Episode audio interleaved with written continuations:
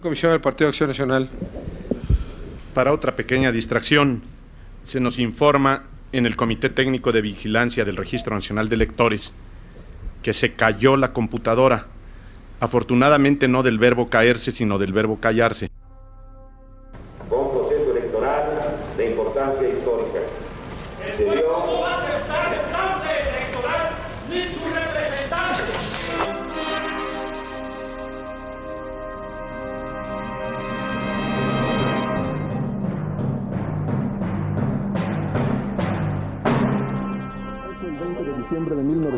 1994, los mexicanos sufrimos el trauma de una catástrofe económica inesperada y repentina.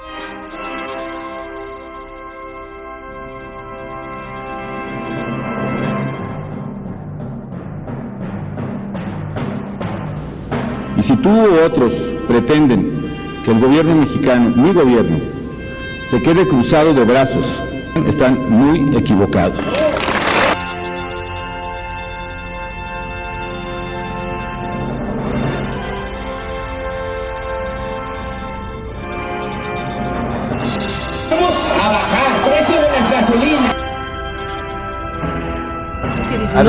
Tumbar un árbol? Ni un solo árbol, pero no.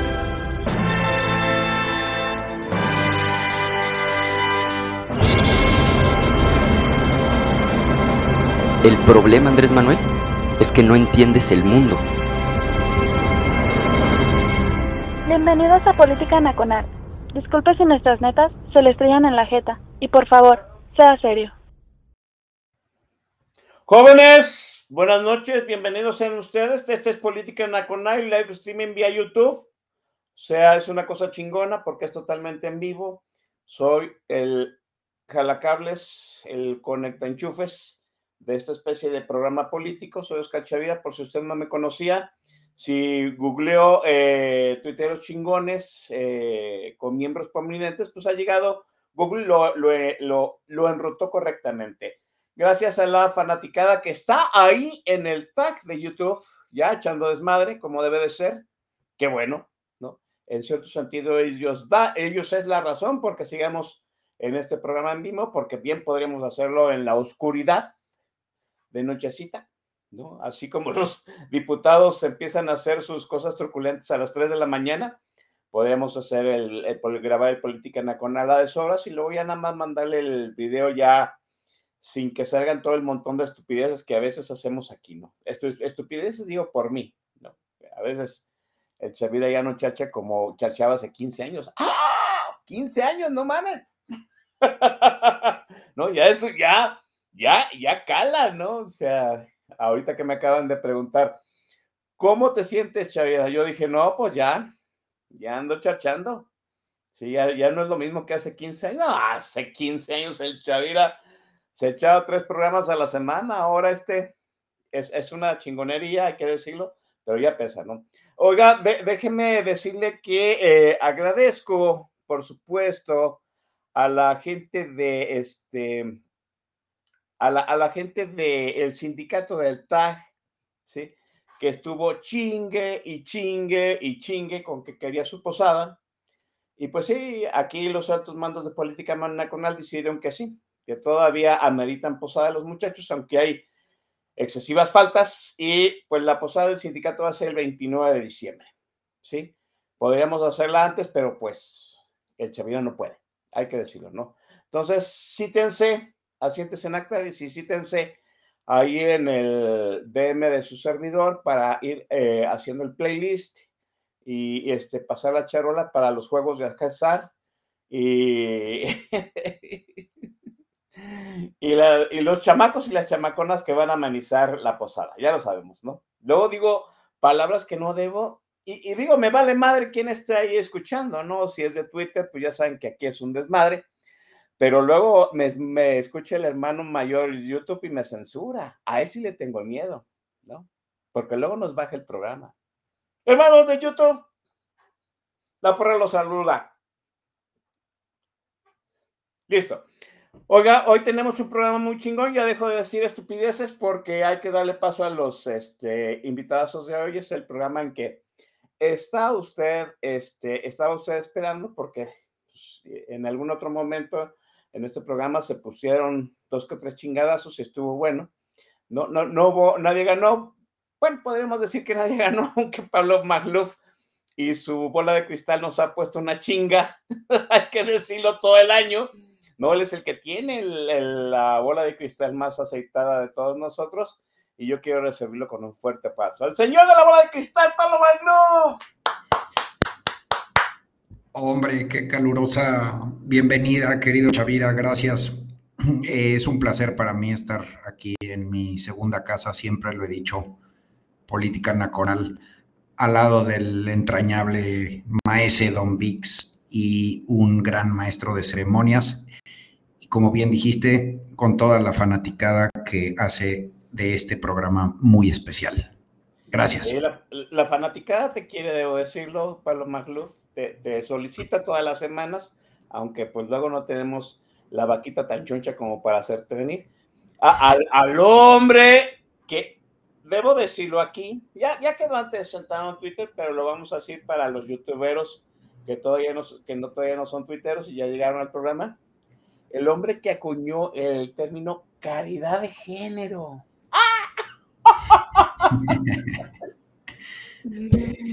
No, Pablo McLuber es mi ídolo.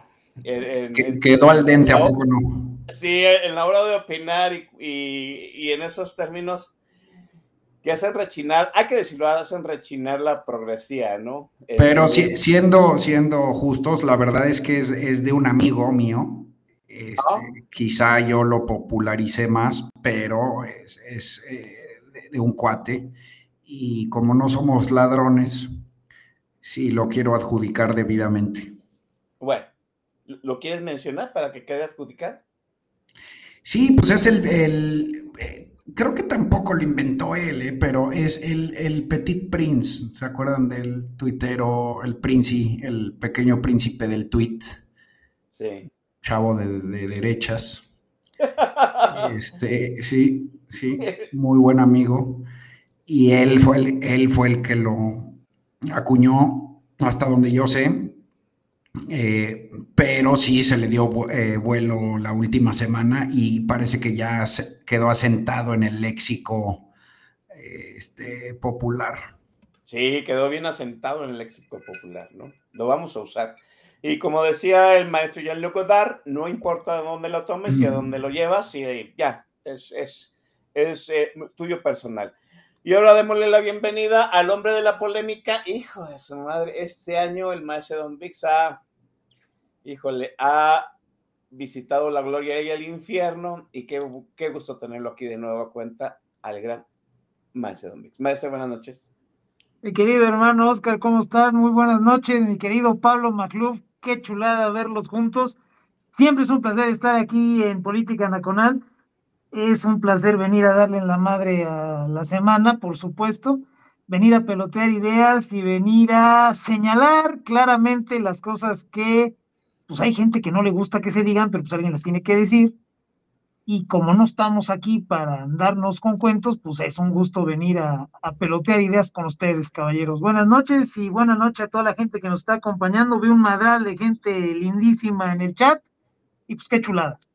Sí, Qué bueno que todavía hay gente que con la mente abierta, porque, híjole, yo estoy viendo que eh, la opinión pública, no voy a decir la ciudadanía, porque pues luego algunos no, no, no atrapan la etiqueta de una forma correcta. Bueno, la, la opinión pública se está dividiendo entre los que defienden a unos y entre los que defienden a los otros, y ay, Dios mío, o sea, los que estamos como que en el, ahora sí siento como que el centro coreanismo me está llegando a mí como decía Pablo y, y, me vuelan los jitomatazos de los dos lazos, ¿no? Bueno, empecemos para que vuelen los chingazos de una vez, ¿no? Vamos a hablar de las vísperas de la carrera presidencial. La carrera presidencial empieza el domingo. El domingo empiezan las precampañas, las precampañas de los precandidatos presidenciales para buscar la candidatura oficial en este caso de los tres frentes que se están este, ya manifestando. Uno ya lo sabemos es el Frente por México, que tiene como abanderada única todavía a Xochitl Galvez. El otro es eh, Morena y los, las etairas que lo acompañan. este, que tienen como candidata todavía única a Claudia Sheinbaum. Y el tercero que pensábamos que no se iba a dar, pero Dante resucita, es pues la aberración de Dante en, en la persona de Samuel García. Híjole, ya van dos campañas que los pinches regios nos ponen cada cosa, pero en fin, de eso hablaremos después. Hablemos primeramente, pues qué decirlo, para que nos lluevan caguamazos y envienten aquí las mentadas de madre de Xochitl Galvez. ¿Cómo empieza Xochitl Galvez? Ya se acabó la, la lumbrera de su pre-precandidatura, de emerger, de tocar la puerta del palacio, ganarle la, la candidatura en una planadora ciudadana al PRI, al PAN, de quitar ese domingo de primarias y que Alito, pues, en pocas palabras, se pusieran todas las fotos para levantarle la mano a Xochitl. Yo debo decirlo rápidamente, a mí me preocupa Xochitl Está repitiendo esquemas que nosotros aquí en Política Nacional le criticamos a, López, le, hemos criticado a Claudia Sheinbaum. Yo veo que no está acuerpada como es, no está agarrando la ruta de la campaña como debería de ser. Y pues pende sobre ellas el, ¿cómo decirlo, no? El, la espada de la traición del PAN y el PRI. Pablo Maglú, ¿cómo ves a Xochitl Galvez empezando la campaña? Sí, eh, pues mira, em, empiezo con justo lo que señalabas de que eh, supuestamente las campañas empiezan este domingo, ¿no? Eh, entonces, una suerte de reflejo, una mm, respuesta que a menudo dan tanto Xochitl como sus seguidores y apologistas, es que las campañas aún no empiezan, espérense tantito, ¿no?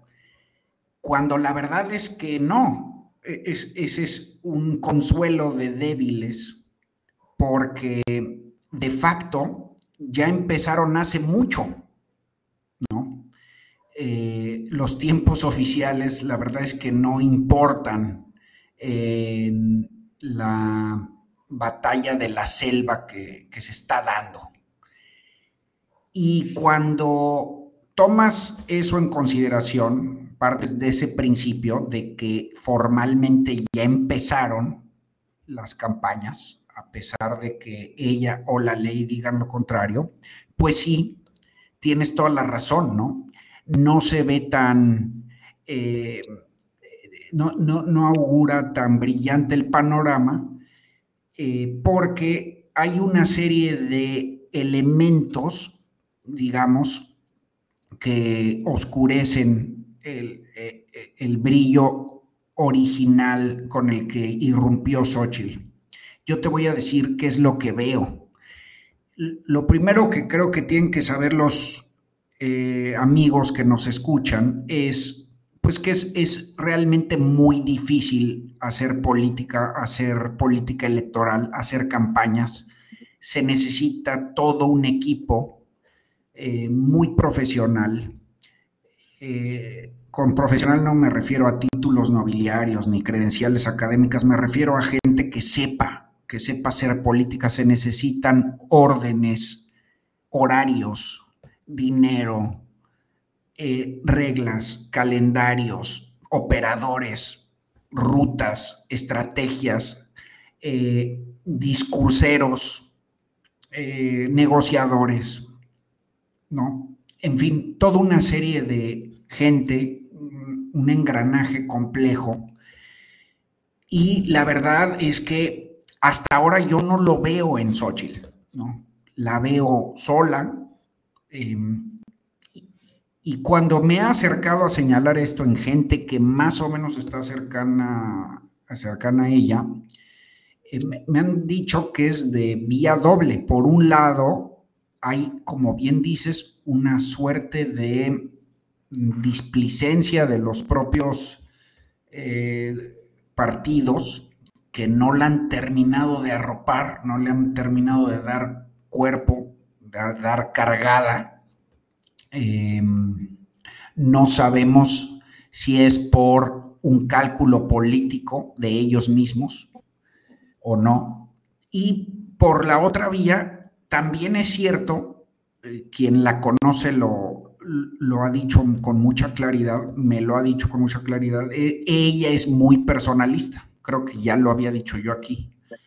Em, no le gusta dejarse asesorar, se aísla, este, eh, quizá ahí tiene una suerte de sesgo ingenieril, ¿no? Eh, sí, porque cree que puede hacer todo sola, ¿no? Y de modo que no está arropada por todo este equipo que estoy diciendo que es muy necesario para ganar una elección. Eh, eso, eso por un lado, ¿no? Eh, pero de ahí se, digamos que se em, desprenden lecturas subyacentes eh, que pueden ser aún más oscuras, ¿no? Y es, por ejemplo, la idea de que Xochitl no está entendiendo el, el tamaño de elección que se viene, no solo en términos cuantitativos, que es la elección más grande en la historia de México, sino en términos simbólicos, ¿no? Que literalmente se está jugando la, em, el futuro del país. Ya sé que esto se dice en todas las elecciones, pero en esta sí hay un crujir de regímenes. Estamos realmente en una hora señalada entre dar el paso formalmente a un, a un régimen autoritario eh, nacional populista, plenamente consolidado ya su poder transaccional, o eh, echarle tantita agüita a la eh, endeble, incipiente democracia que nos quedaba. ¿Por qué digo esto de que Xochitl parece no... cuando digo Xochitl digo tanto ella como la oposición en su conjunto, ¿no? Pero eh, parecen no estar entendiendo eh, la dimensión del encontronazo. Y es porque creo que no, no están entendiendo el nivel de rudeza a la que está dispuesto a llegar el licenciado. Eh, recordemos que el licenciado no opera solo, aunque sea un régimen unipersonal de caudillo y lo que quieran, y que ha concentrado la mayor cantidad de poder eh, la verdad es que lo acompañan muchísimos grupos em, de hombres de poder de la vieja guardia, del viejo régimen, ¿no? Los, dinosaurios, los eh, demonios sueltos, como diría el clásico, petroleros, maestros, empresarios, militares, crimen organizado, en fin, hay una serie de actores que arropan y acompañan al licenciado en este empuje por, por restaurar ese viejo orden, aunque finalmente tenga una cara distinta, pero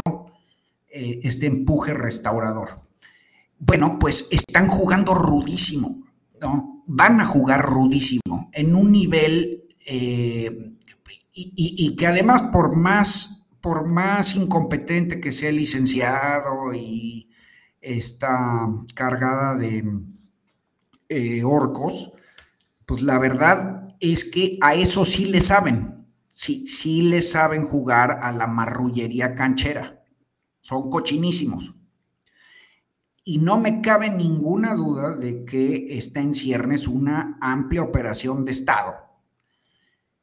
Em, y, yo veo a Xochitl eh, pues jugando a TikTok y a Twitter y apelando a las buenas conciencias.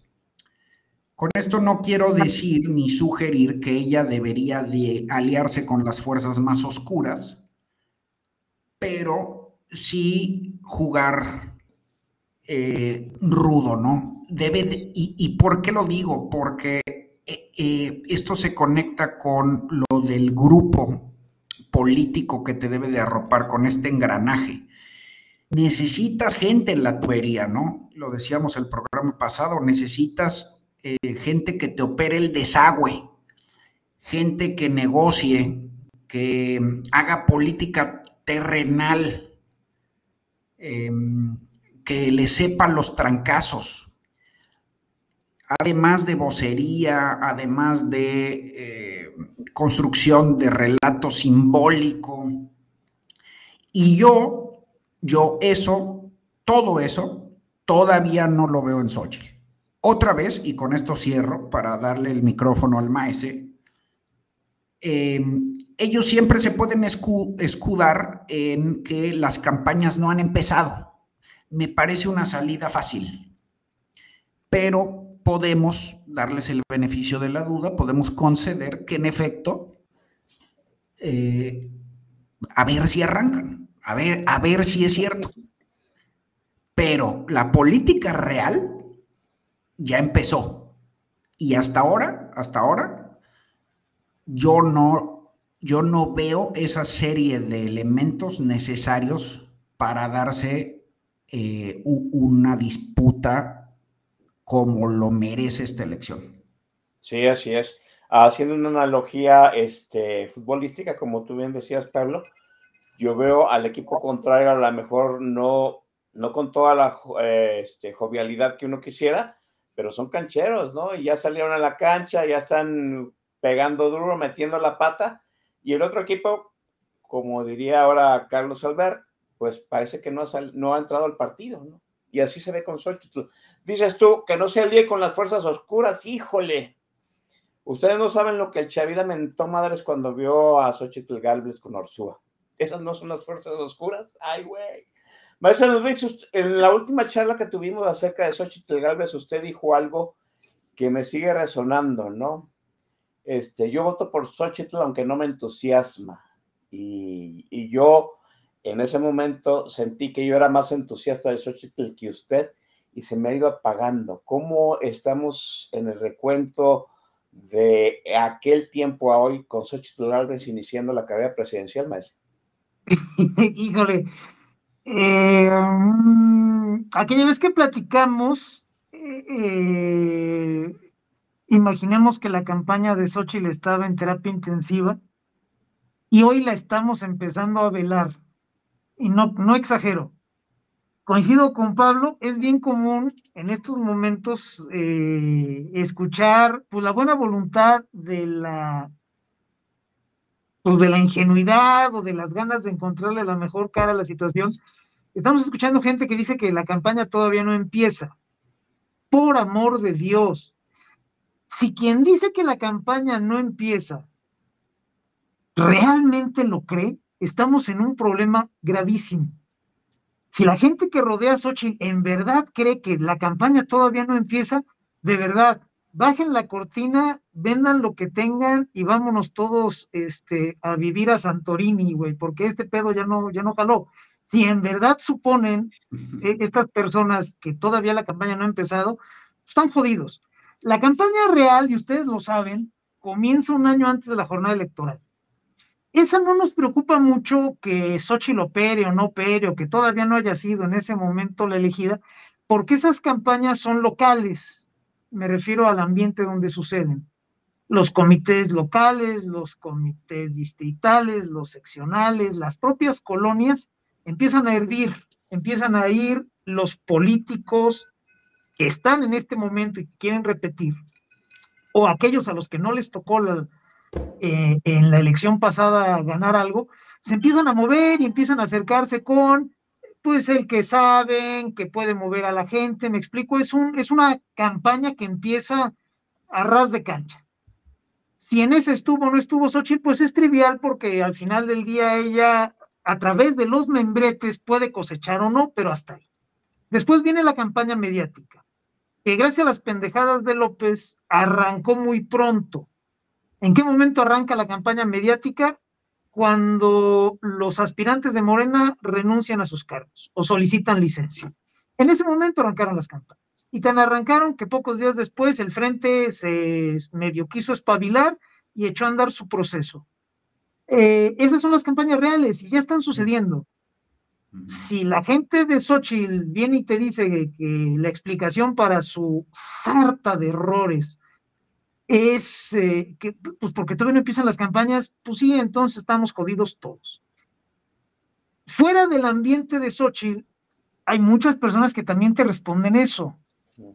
En redes sociales yo recibo pues, a lo mejor una docena de gimoteos todos los días de la Shainiza, la gente que, que apoya a Xochitl en forma crítica, como los Chairos apoyan a López, que vienen a decirme exactamente lo mismo como en ese segmento social hay muchos pendejos, no dudo que en verdad crean que todo esto que estamos viendo, eh, eh, eh, el desarrollo subóptimo de Xochitl, para decirlo muy suavecito, es porque no han empezado las campañas. Pues esos güeyes no nos van a ayudar mucho a la hora de los madrazos. Si de verdad creen que hoy todavía no empiezan las campañas, pues están jodidos. Tanto en el equipo de Xochitl como en, en el comentarista de a pie, existe también la posibilidad de que sepan que las campañas ya empezaron y que se quieran escudar en esa formalidad de que la campaña formal todavía no empieza, pues para tapar sus falencias. Quienes hemos estado cerca de alguna campaña política en alguna ocasión, sabemos que el principal peligro que corres en el equipo de campaña es el de la autocomplacencia. No sé cómo sucede en otros países, pero en México es bien común que, el, el, entorno muy cercano al candidato, al señor o a la señora en este caso, insiste en ver siempre la mejor cara de las situaciones. Esa compulsión por engañarse y por decir vamos bien, hombre, vamos bien, sin miedo, pues termina en unos pinches fracasos espantosos como el de Ricardo Anaya, para decirlo pues aquí muy en cortito, ¿no? El de Josefina. Eh, a mí me parece que todo lo que está sucediendo con la campaña de Xochitl es para, pues, para preocuparnos y para ocuparnos. Fíjense. Es una campaña de baja diferenciación. Yo la veo todos los días hablándole, pues a un chingo de gente, pero fundamentalmente a la clientela de López. Propone desde el Congreso, más por pose que porque pudiera suceder, que el, que el apoyo a, las, a los adultos mayores empiece a los 60 años es una irresponsabilidad terrible y debería de ser señalada por todos, pero no es así. Por alguna razón, si lo dice Xochitl está toda madre. Si lo dice López o cualquier otro, pues es populismo, es irresponsabilidad fiscal, nos está mintiendo. Pero si lo dice Xochitl, pues no mames, en una de esas sí pega. Pues no nos toquemos los huevos, para decirlo claramente. Esa baja diferenciación condiciona para mal a quienes pudiéramos ser el inicio o el detonante de la campaña a ras de tierra de Sochi. Los clasemedieros que estamos un poquito menos tarugos, que abominamos al populismo, estamos listos y convencidos para ir a un gran trabajo territorial en esta elección. Y sin embargo, no tenemos mucho de dónde empezar a, a enganchar el proselitismo porque Xochitl insiste en, mimetizarse con el régimen, en la imagen, en el discurso, en las ocurrencias, en los pretextos. Es terrible. Si quienes mayor interés tenemos en hacer crecer su campaña y quienes mayor capacidad tenemos de ver la situación y entendemos que es la clase media la que se juega muchas cosas en este momento, no vamos a poder hacer crecer a Xochitl, entonces esto ya valió madre créanme, los chairos y, la gente de, intelecto inferior no la va a hacer crecer. Quien debería de traer ahorita esa chamba muy, muy, muy encarrelada, pues es la clase media y a la clase media no le está hablando. ¿eh? eh cuando llega a tener destellos donde le habla a la clase media, eh, se nos pierde. Habla de hidrógeno verde, por ejemplo, ¿no? ¿Cuál pinche hidrógeno verde, Sochi? Ahorita háblanos de salud, de inversión, de empleo, de economía, seguridad. De, seguridad, el hidrógeno verde, mega qué, güey. Bueno, veo también una, una, falta de coordinación espantosa, ¿eh? La campaña de Xochitl va por un lado, los partidos van por el otro, y la sociedad civil, la de veras, no los membretes de colorcitos, va por otro. Esa descoordinación es mortal. Lo decía Pablo y lo dice muy bien. Vamos a una elección de arrabal. pendenciera. Eh, siguiendo tu analogía, Oscar, vamos a un partido de fútbol llanero. El árbitro es panzón, no se sabe bien el reglamento, ya llegó medio pedo al partido de nosotros porque todavía jugaron otros güeyes antes. Entonces con él no vamos a contar mucho el partido rival, el equipo rival, perdón, pues es de los típicos güeyes que llegan ya este, con sus vendas, con su yodex para deshacer las bolitas. con su marihuana. Toros Nesa, toros Nesa Jamaica, ¿no? Es un Toros Nesa Jamaica, güey. Y mientras tanto el equipo de, de la oposición, pues anda tiktokeando, está ahí ya, y en lugar de ponerse a calentar o de ponerse las vendas o de ponerse el puto yodex, está haciendo un streaming miren, ya llegamos a la cancha y la chingada, y ahorita me voy a poner a bailar como si me estuviera dando una perra convulsión. Pues, esa, esa falta de coordinación nos va a pesar horrible. Insisto, por un lado va Xochitl, por otro lado van los partidos y por otro lado va la sociedad, cuando deberíamos de estar convergiendo ya hace un par de meses. Para eso era el proceso del FAM. Bueno, insistieron en mutilarlo, los partidos insistieron en cortar el enlace real, simbólico, entre Xochitl y la, y, la, y la sociedad civil. Íbamos a ir a un ejercicio en urnas. ¿Por qué no se realizó? Todavía tengo dudas. No sé si no lo podían realizar, si se les hizo bolas el engrudo. No sé si la participación que calculaban iba a ser muy baja y ellos sentían que iban a quedar como pendejos. O si efectivamente los partidos lo que quisieron fue separar a Xochitl de la sociedad civil para ser ellos quienes la parieran, eh, quienes de las personas que nos hagan favor de ver nos recuerde lo que sucedió en esos días, pues va a tener muy clara una, una sola imagen del ungimiento de Xochitl, alito al lado. Esa fue la gran imagen. Cuando debió de haber sido la imagen de, de la entronización de Xochitl, el ciudadano acudiendo a las urnas pintadas de rosa. ¿Qué sucedió a partir de ahí? Que en todos los noticieros, en todos los medios impresos, en las redes sociales, lo que veíamos era Alito a un lado de Xochitl, como si él fuera quien la ungió. Los partidos y concretamente Alito lo que hicieron fue orinarle encima a Xochitl para marcar su territorio. Y a partir de ese momento, buena parte de la ciudadanía se desmovilizó, ¿eh? Y, y quien lo dude, que revise los números en redes sociales de Xochitl, que revise su alcance, que vea el, número de impresiones, primero por volumen, antes de ese ejercicio y después de él. Y si alguien nos viene a decir que ha estado publicando menos y que por eso bajó el volumen, saquen por favor las impresiones promedio por publicación. Se les van a caer los huevos hasta el suelo. La campaña de Xochitl, en lugar de explotar, se apagó. Ese es un hecho. Y como dijo Kevin Bacon en cuestión de honor, son irrefutables. Eso son números, güey, no es opinión. Finalmente, ¿qué veo yo? Eh, una ingenuidad, sí, quizá por parte de Sochi, eh, abrumadora. No hay staff. Sé que por ahí anda gente de la campaña de Anaya en su, en su entorno cercano. Eso a mí me da mucha tristeza. Anaya, como porcentaje de votos, sacó menos que Josefina. Ese sí era un pinche reto y lo logró. ¡Ídolo! ese es el, Genio. Ese es, el equipo con el que va Xochitl, perdónenme, pero es como si se amarrara las agujetas del izquierdo con las del derecho antes de saltar a la cancha. Y bueno, e, esa ingenuidad tiene muchas cosas que, que de verdad a mí me, me prenden las alarmas. Ya el hecho de nombrar a Krill como coordinador de campaña dice muchas cosas malas de ella. Krill ha ganado exactamente cero elecciones en su vida. Eso no lo descalifica como político. Es un gran parlamentario. Siguiendo la analogía que tú, Oscar, sueles hacer con frecuencia aquí en Política Nacional, Santiago Krill no es un consiglieri para tiempos de guerra. No.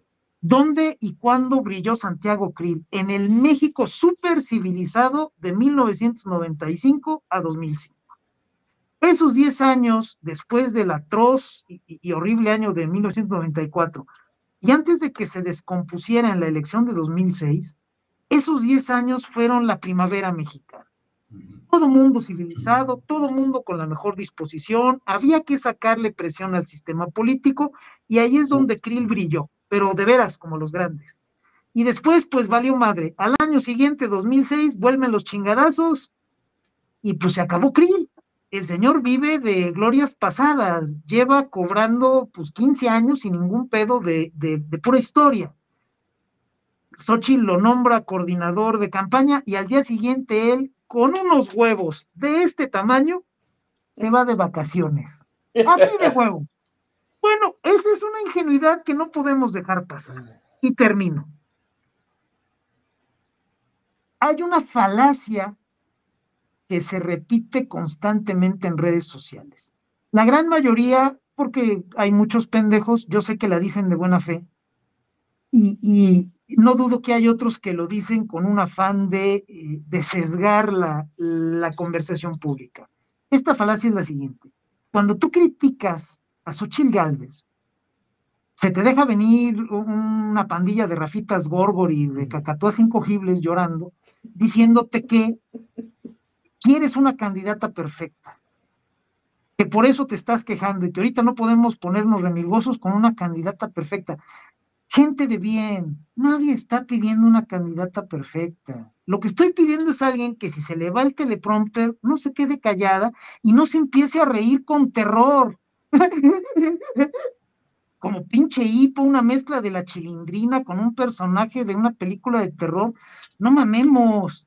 No estoy pidiendo una candidata perfecta, estoy pidiendo a alguien que cuando sale a medios no te diga, hay priistas con los que nunca trabajaría como el presidente del partido que me ungió. Pues no chinguemos, Xochitl, échate la mano. Estoy pidiendo a alguien que si va a jalar al grupo que apadrina Ursúa, lo haga con la mayor discreción. Lo decía Pablo hace rato, necesitas operadores de cañería, a ver, fulanito, mándame a Ursúa, o me vas a traer a presentar a Ursúa, está toda madre, nos vamos a reunir, pero vamos a ser muy discretos, cabrón, porque de lo que se trata es de diferenciarme del pendejo que te hizo secretario de Hacienda. Ahorita no vas a salir a cuadro, ni de pedo. Ya después en la borrachera del triunfo vamos a meterles todo el bien, pero ahorita no. Sin embargo, una vez más, esta terrible ingenuidad de Xochitl, ah, miren con quién me reuní, pues chúpame un huevo, Galvez. Con Ursúa no. Al final del día, insisto, no se trata de pedir un candidato perfecto, pues no mamen. De lo que se trata es, se lo dije, bueno, ha habido tres personas que de alguna manera tienen relación con la campaña de Sochi, que me distinguen con su confianza y, y que les importa mi opinión, que me han venido a decir, oye, güey, ¿no habría manera de que la criticaras menos? O sea, un poquito menos, cabrón, o sea, nomás un poquito a todos les he dicho lo mismo. Mira, solución infalible, que deje de cagarla. Y en ese momento se acabaron mis críticas. Yo no ando buscándole el error a Xochitl así de, ah, ahora te encontré esto, mojaja. Nomás son cosas que ella misma publica. Si ella publica pendejadas, pues ¿dónde puedes dejar de criticarla? No hay manera. Entonces, para todas esas personas que, traen el pinche alucine de, oye, güey, es que tú quieres una candidata perfecta, pues no mamemos, yo nomás pido a alguien que pueda competir. Al final del día, Oscar, Pablo, gente que nos escucha, yo necesito que, que Galvez gane.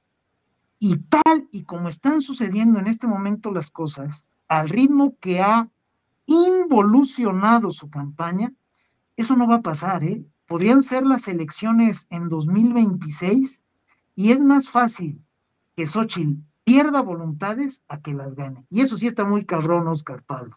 Sí, es una inercia que ya se siente, ¿no? Así de fácil.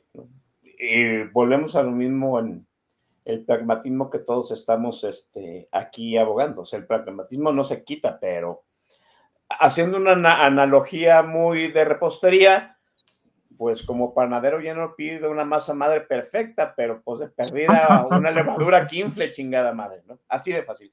Oiga, este, déjeme poner el chat para que se manden saludos y manden saludos al, al licenciado este, Manuel Marlet por si lo necesitan. Y vamos a que nos mienten la madre, a que la gente que no está ahorita en vivo y que va a ver este, este video, va a escuchar el podcast, y es Xochitl pues nos va a mentar la madre, pues que lo haga placenteramente escuchando la música de, del fabuloso playlist de, de, hoy. Ya están haciendo apuestas de qué vamos a poner de playlist, qué bueno, porque se van a ir de espaldas. Y para empezar la este, nada de música del día de hoy, que comience Pablo Maclo. Pablo, Pablo, por favor. Querido Chavira, mil gracias por darme llaves a la tornamesa. Eh, bueno, ya saben que yo suelo elegir temas, a, música acorde a los temas. Eh, entonces supongo que estaré anunciando el tema de la siguiente eh, sección, porque supongo que hablaremos también de, del caudillo y su títere. Entonces vámonos con esta magistral pieza de los Rolling Stones, el clásico Under My Thumb, bajo mi pulgar.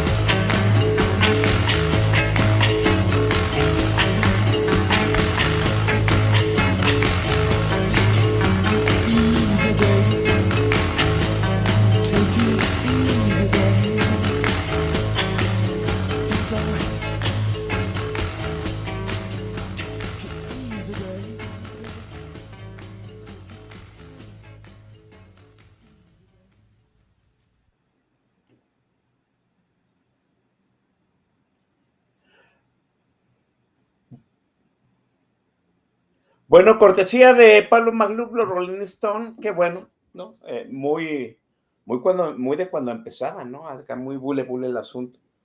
Bien old style como le gusta a Pablo Malú. ¿Ha gustado tu rol a Pablo Malú? Excelente. Excelente, sí, aquí ya se están dando, ya nos están mentando la madre algunos y otros nos están saludando muy entrañablemente. Qué bueno.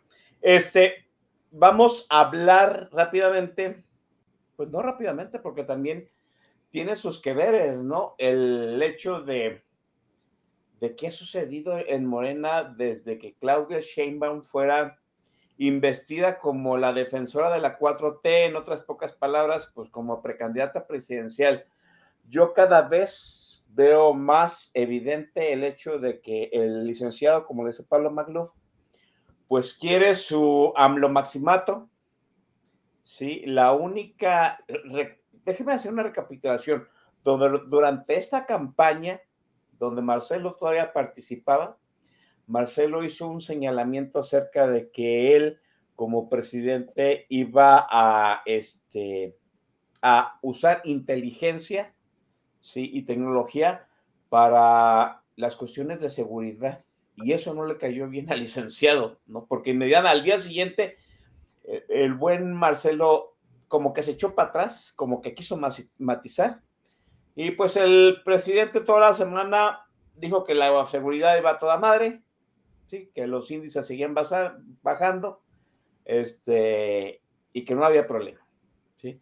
Y ahí ya vimos pues que en realidad el candidato que fuera a quedar, pues no iba a tener toda la libertad. El presidente tiene amagados hasta sus propios, sus propios compañeros, ¿no? Los tiene amagados con la gente, con su popularidad, con eh, la reivindicación de mandato al segundo año de gobierno del siguiente presidente. Y la única decisión que hasta ahorita este, Claudia Sheinbaum había tomado, una, había tomado una vez que le dieron su centro, centro de mando, ¿sí?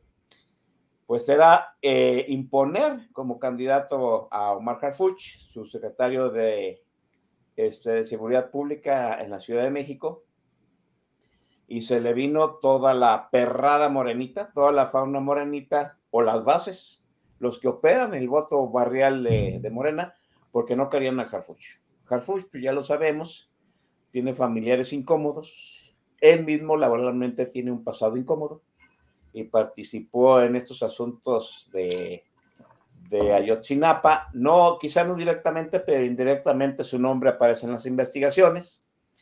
Este, y pues resulta que luego supimos que la candidata, la candidata que quería licenciado, que era Clara Brugada, la delegada de Iztapalapa, pues también levantó la mano, pero pues hubo ahí peleas, ¿no? Hubo una un audio que se filtró de Matri Batres. Batres se vengó reventándole un evento a Claudia Sheinbaum en el Estadio Azul y se encendieron las alarmas. Total, Claudia Sheinbaum tuvo que doblar las manos. Cada vez la veo más, híjole, si yo veo preocupante la campaña de, de Xochitl Galvez, yo veo que este, Claudia Sheinbaum no tiene campaña. O sea, es el sistema contra nosotros y Claudia Sheinbaum como, pues no sé, como la muñeca Lili Ledi, ¿no? Que, que camina, habla, dice, hola, ¿cómo estás? Te quiero y ya. Qué triste, qué triste imagen la de Claudia Sheinbaum todos los días, todos los días, sin excepción. a mí lo que me preocupa es el maximato. Ese es, ese es el asunto. ¿Cómo ve el, la ruta que ha tomado Morena. Usted, usted dijo, sí, ¿no? Lo sabemos todos. Vamos a hacer una campaña de, de rudos en super libre. Y el licenciado está jugando cerdísimo. Vean nomás usted la, la terna que mandó a la Suprema Corte de Justicia de la Nación. Si eso no les dice que viene aquí este un lodazal y que nos vayamos preparando para participar en él porque no nos vamos a poder sacar, pues yo no sé qué están esperando. ¿Cómo ve la ruta de Morena, Maese?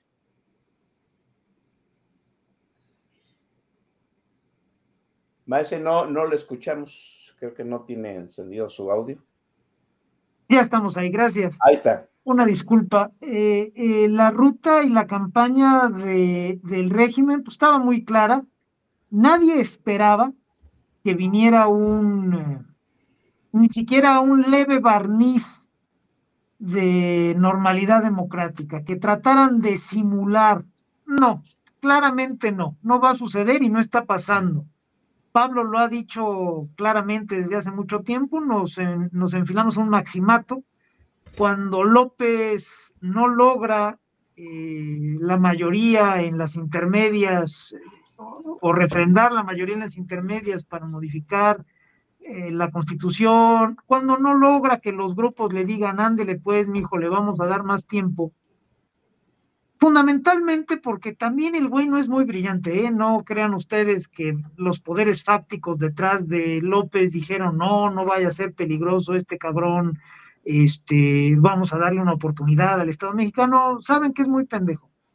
Entonces, cuando López ve que no va a poder quedarse él en la silla, pues busca hacerlo por interpósita persona, que en este caso es Sheinbaum, y ya sabíamos que iba a ser ella, pues porque al final del día la señora es la más manipulable, la más gris, la más sometida, y pues claramente en eso estamos. Quien crea que, eh, la opacidad de Sheinbaum, eh, su absoluta falta de carisma, de verdad, eh, hay que hacer algo por ese pobre hombre que hoy se casó con ella.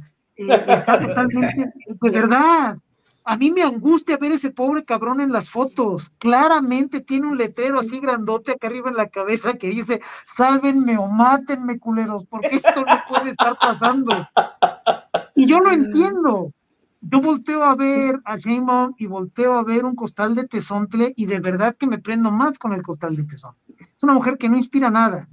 Pero quien crea que esa absoluta falta de carisma y que el hecho de ser mangoneada burdamente por López, eh, juega en contra de, del triunfo del régimen en el 24, deséchelo. No es factor. En ningún momento lo ha sido y no lo va a ser. Porque el planteamiento de López, el, el mensaje que está queriendo enviar a los grupos de poder es, todos los acuerdos que ya tenemos se van a quedar igualitos. Ustedes tranquilos, This is my bitch. Esta es mi perra. O sea, ustedes tranquilos. Entre más opaca sea Sheinbaum, entre más sometida aparezca, para el régimen es mejor. Para ella, obviamente no, pero ella está acostumbrada a ser una rémora de los hombres.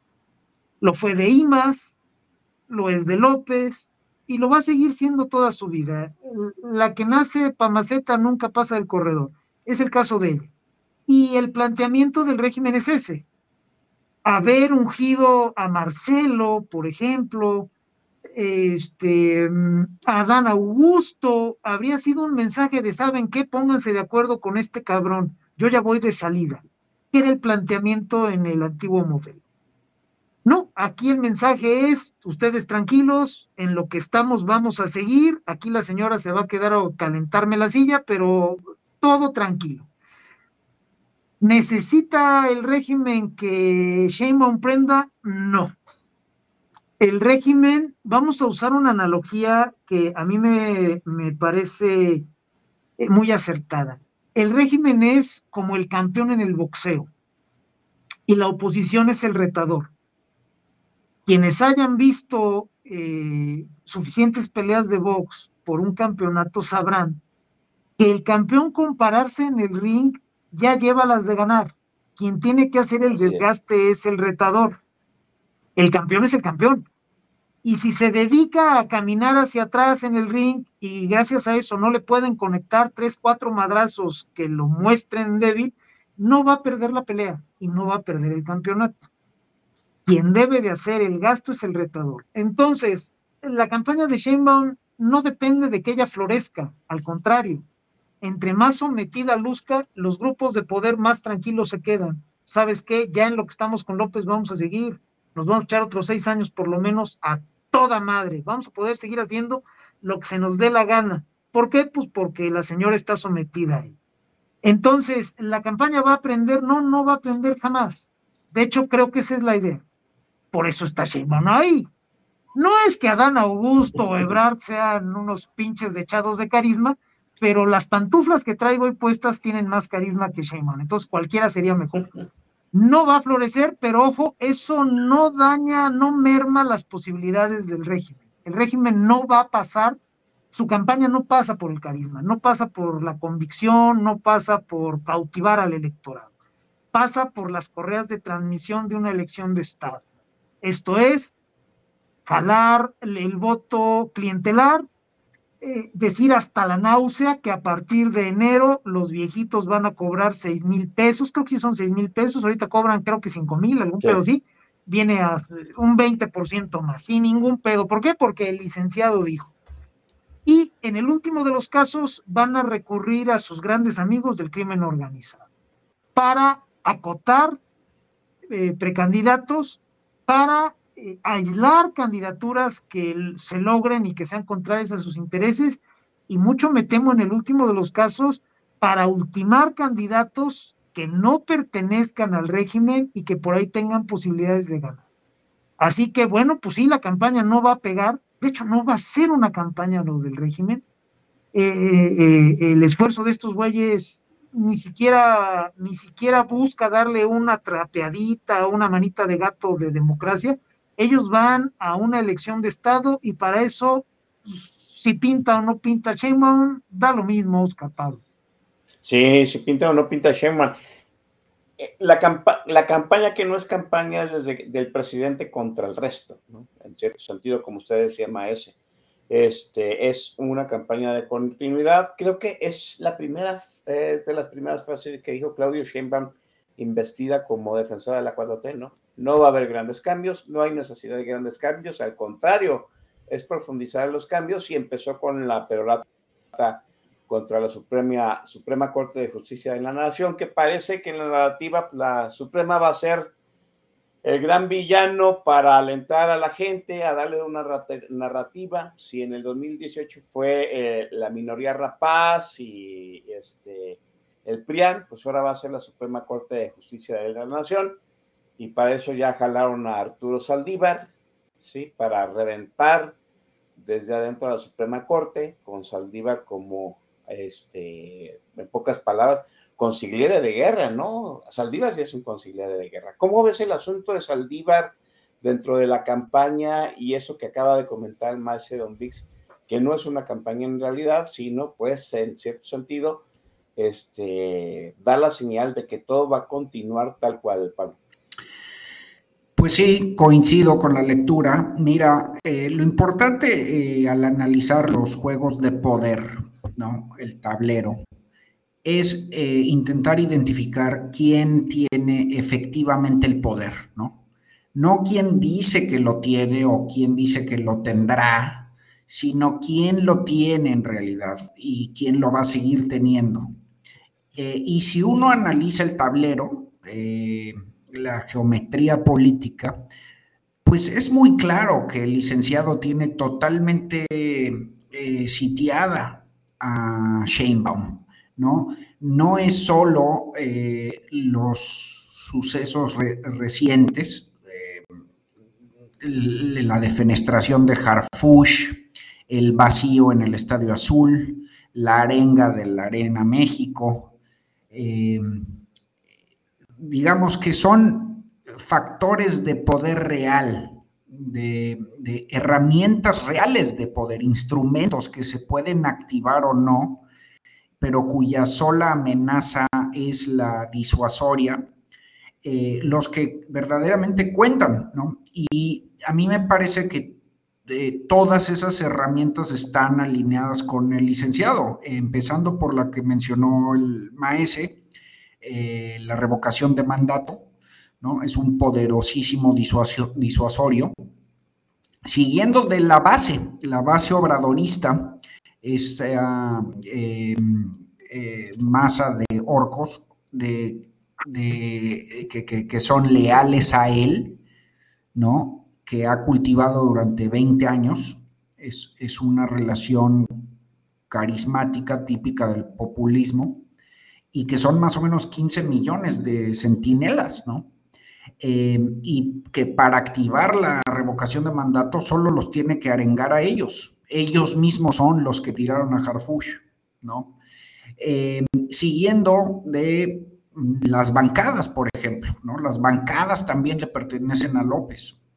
Eh, cuando digo López, suscribo lo que dice el maese, es López y los actores de poder que lo acompañan. Pero son de él, ¿no? Ya por eso pudo nombrar los próximos líderes de, las bancadas en Senado y diputados.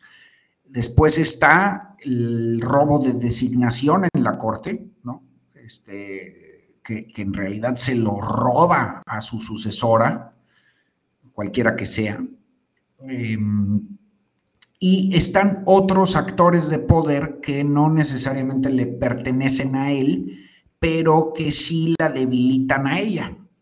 Eh, otra vez, el Deep State, ¿no? Los, la vieja guardia, los eh, demonios sueltos, los petroleros, los maestros, los empresarios, los militares, el crimen organizado.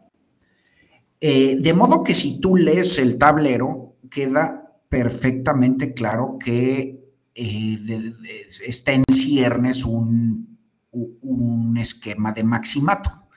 Y, no es trivial, ¿eh? o sea, esto, esto no es una discusión de cantina o de monografía de estampita de primaria. Eh, es un esquema muy permanente en nuestra historia política y en nuestra tradición política, y que, que se ha intentado muchas veces y que se ha logrado también. Lo intentó y lo logró Santa Ana, por ejemplo, con todos sus sucesores. Lo mismo que Porfirio eh, con Manuel González, lo mismo que Plutarco con sus tres sucesores, eh, Abelardo Rodríguez, Emilio Portes Gil, Pascual Ortiz Rubio. Lo intentó Miguel Alemán, no lo logró. Lo intentó Echeverría, no lo logró. Lo intentó Salinas, no lo logró.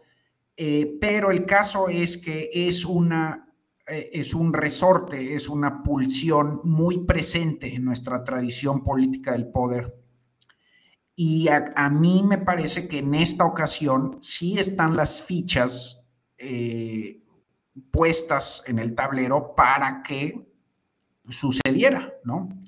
Eh, no sabemos si terminará sucediendo, no sabemos si en el fondo al final lo logrará el licenciado, pero sí sabemos que podría si quisiera, ¿no?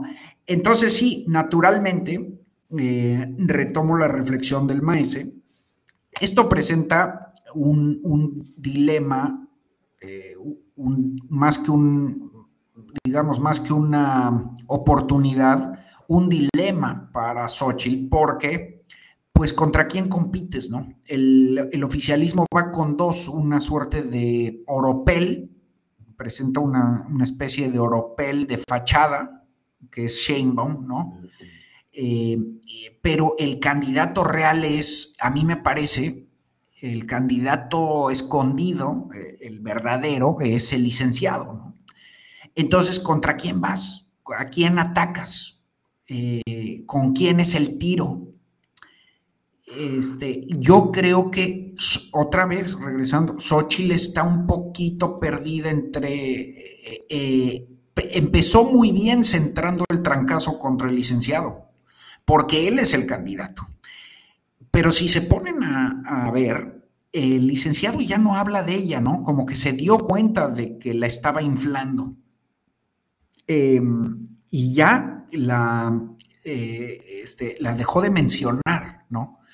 Entonces, de alguna manera, em, ella no ha logrado volver a centrar el trancazo directo con el presidente. A mí de lo, creo que de lo que se trata es em, otra vez retomando la reflexión del maese, es de, sí, precisamente de olvidar a Sheinbaum y vaya, esto es más teórico que práctico, pero es una herramienta, es la, es la única herramienta que tenemos más o menos para, como referente, para poder mm, eh, mm. imaginar una estrategia, ¿no? Em, de todo lo que yo he leído sobre cómo se vence al populismo, es eh, lograr una campaña suficientemente efectiva que logre que, lo ponga en términos plebiscitarios.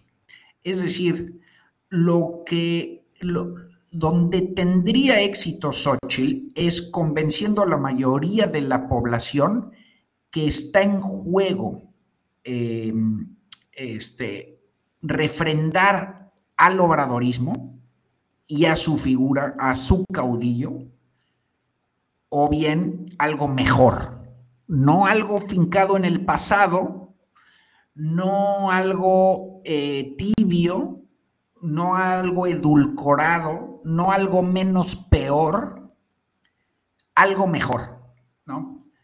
Em, en, ese, en ese momento es cuando logras sembrar esa ecuación así en esos términos, según todos los eh, este, desafiantes, ¿no? Que han logrado mm, vencer al populismo. Cuando logras sembrar esa ecuación, entonces se cierra la elección. Entonces es cuando eh, tienes a, a todo un bloque de votantes libres, de ciudadanos efectivos, de republicanos con espíritu cívico, eh, luchando contra el, régimen, ¿no?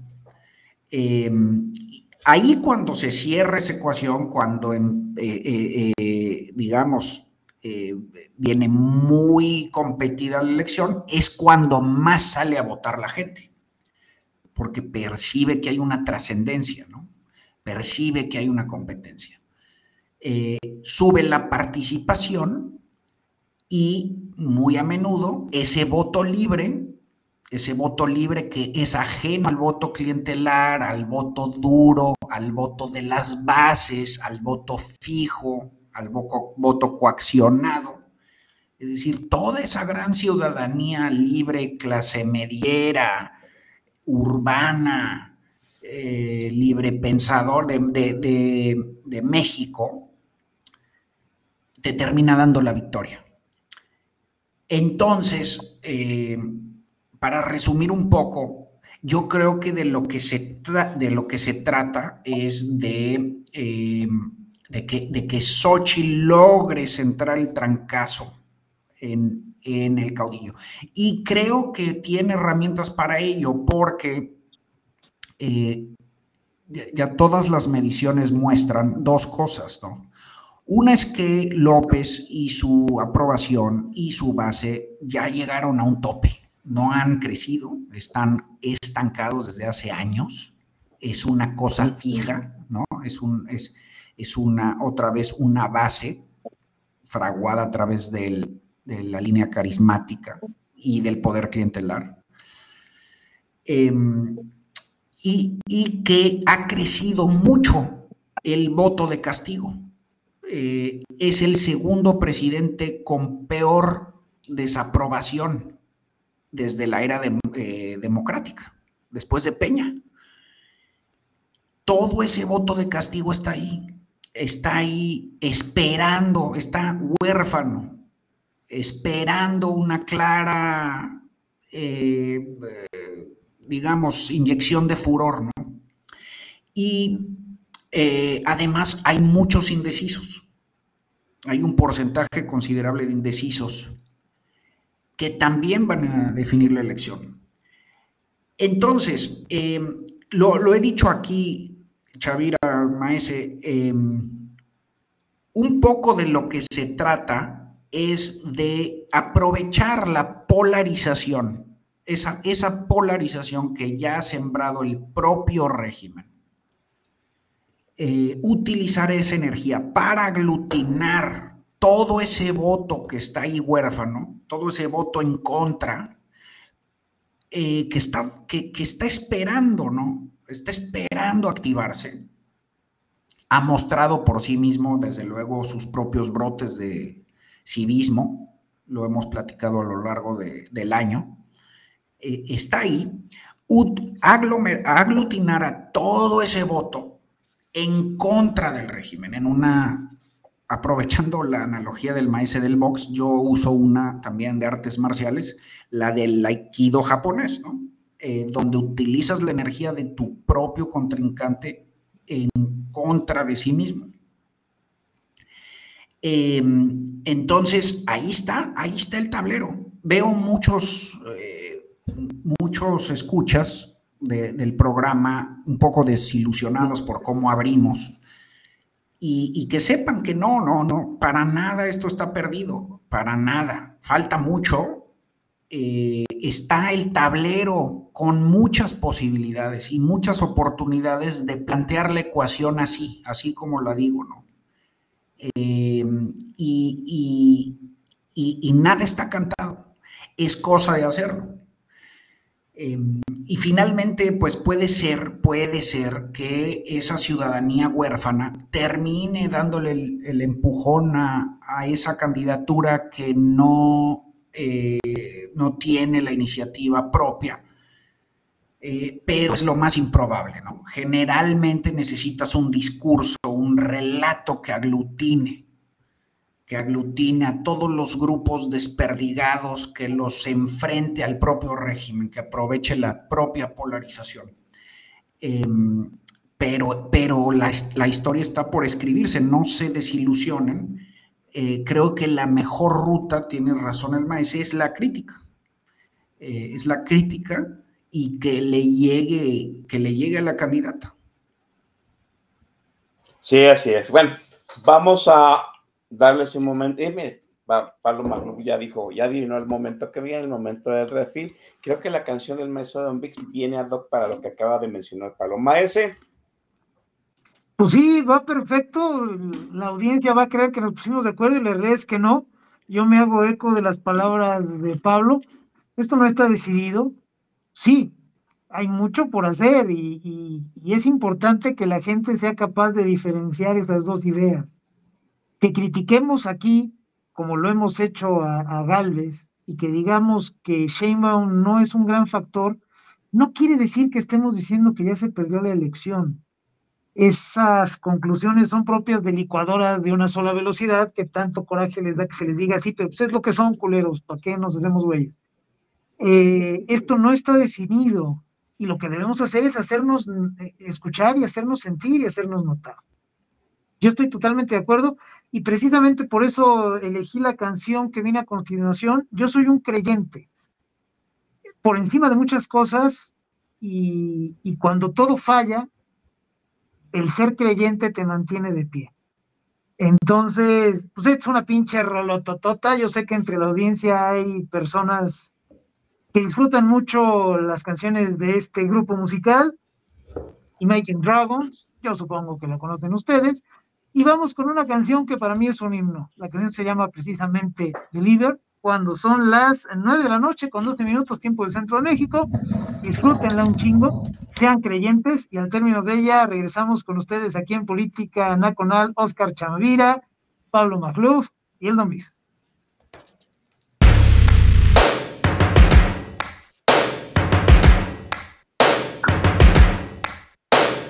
first, I'ma say all the words inside my head. I'm fired up and tired of the way that things have been. Oh, ooh, the way that things have been. Oh,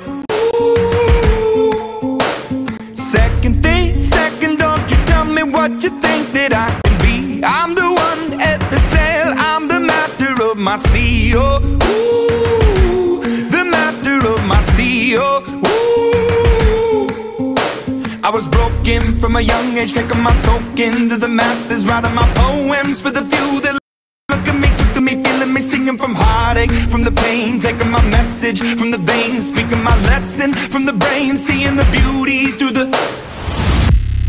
Hey, you me up, you me up, believer.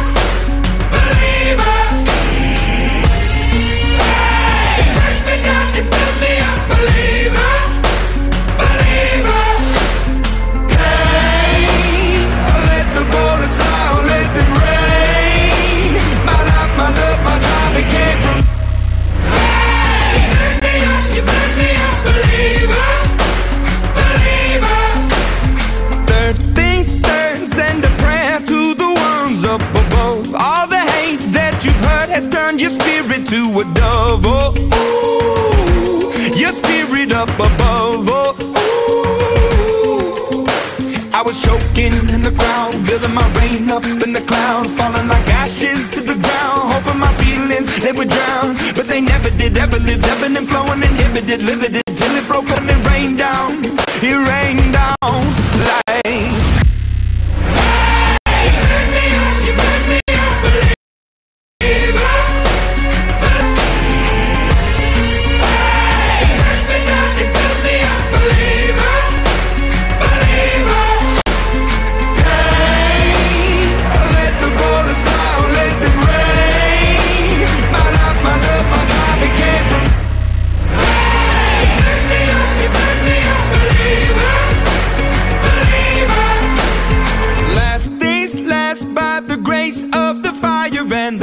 You're the face of the future, the blood in my veins. Oh, ooh, the blood in my ooh.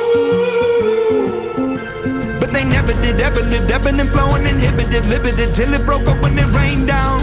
It rained down like.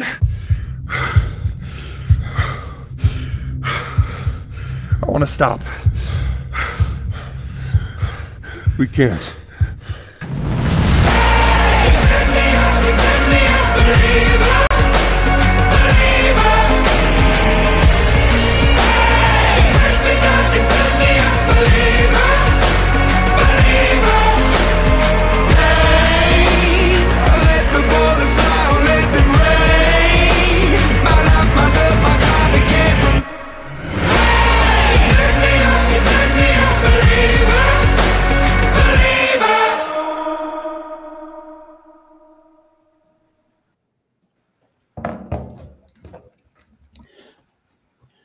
Pues qué bárbaro el asunto, ¿no? Este, Imagine Dragons ha gustado, por supuesto. Hay que decirlo como es. Ah, ahora, ¿por qué no me deja cambiar? Ah. Ahí está, ahora sí. Este, rola, qué, qué extraño, ahora no veo el, el, este, el, el, este, ¿cómo decirlo? La reacción de asombro cuando usted pone música un poquito, un poquito más sofisticada, pero gustó más. Yo creo que ya se está acostumbrando la gente a escuchar otras cosas.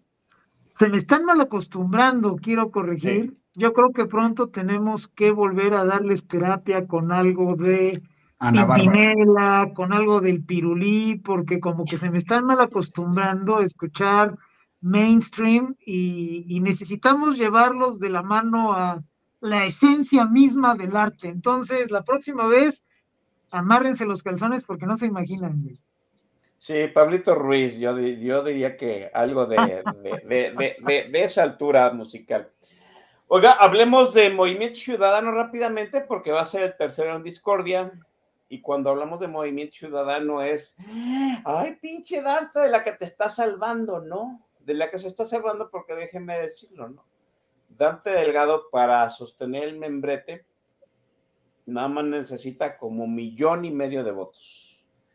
Si usted hace sus matemáticas rápidamente, unas matemáticas mentales, pues a lo mejor piensa, y yo creo que sí, Samuel García le da el millón de- y medio de votos a Movimiento Ciudadano para que Dante, Dante siga teniendo el control, eh, pues, decente franquicitario, ¿no? De la matriz de, de las franquicias de Movimiento Ciudadano.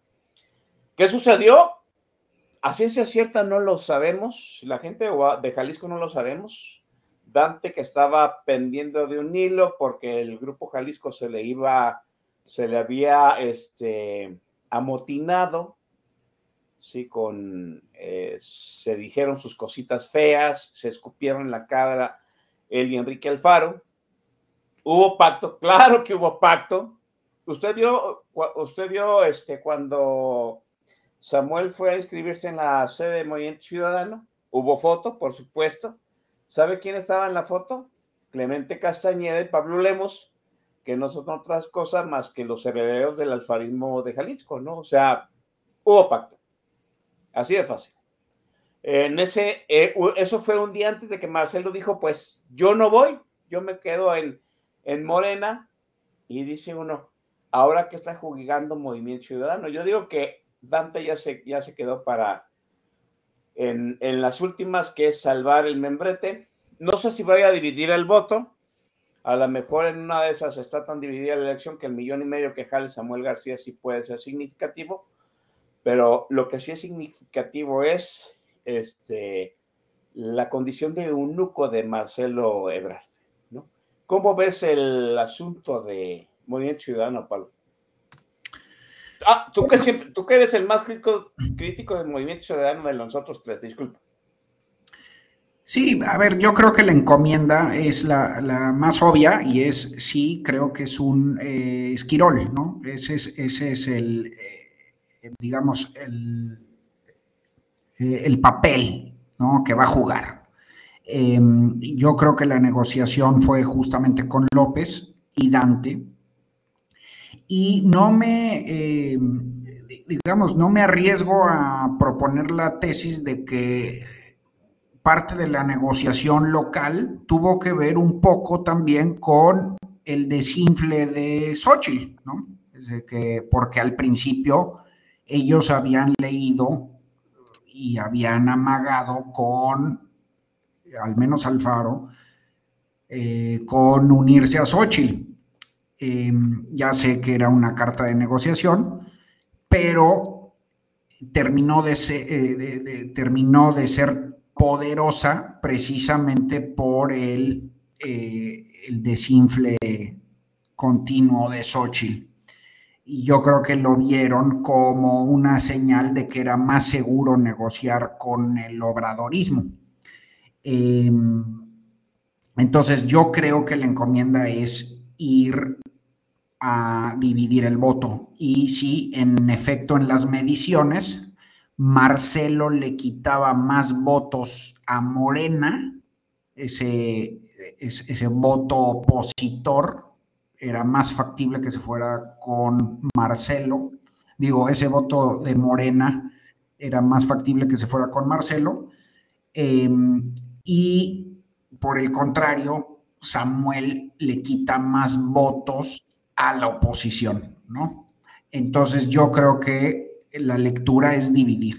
dividir. Ahora bien, eso en teoría, si cumplimos toda la serie de recetas que nos dio el maese y que hemos estado aquí repitiendo en el programa, de una campaña sólida, propositiva, no fincada en el pasado, con liderazgo, con operadores, em, que no sea reactiva, em, en fin, ¿no? Pues en teoría no debería de ser un problema porque hay muchísimas muestras otra vez en el mundo y en nuestra propia historia de el tercero que se desinfla, ¿no? Es decir, cuando se va a tres bandas, la elección se polariza entre dos y el tercero ni pinta, Caso de Madrazo, por ejemplo, em, contra el mismo López, ¿no? Ahí Calderón y López cierran la elección entre dos polos y el tercero virtualmente no importa. Em, eh, la clave, otra vez, retomando mi participación en el segmento pasado, es justamente polarizar lo suficiente, aprovechar la, la misma dinámica sembrada por el régimen para decirle al electorado, a ver, esto está entre dos, ¿no? entre dos, no te me confundas. Eh, no entre tres. Cuando esa elección se vuelve patente, cuando la ecuación, la geometría está exclusivamente entre dos, en teoría, el pendejo Esquirol eh, queda en la insignificancia, no importa. Sin embargo, cuando no queda claro, cuando tienes una Naya, por ejemplo, el, eh, el Esquirol crece. Entonces, ese juego a tres bandas es radicalmente distinto porque sí, el voto opositor se divide y gana, esto es, es, prácticamente una, un axioma en, política, gana el que tiene el voto fijo. el voto clientelar, el voto duro, ¿no? Las estructuras del Estado para operar ese voto constante.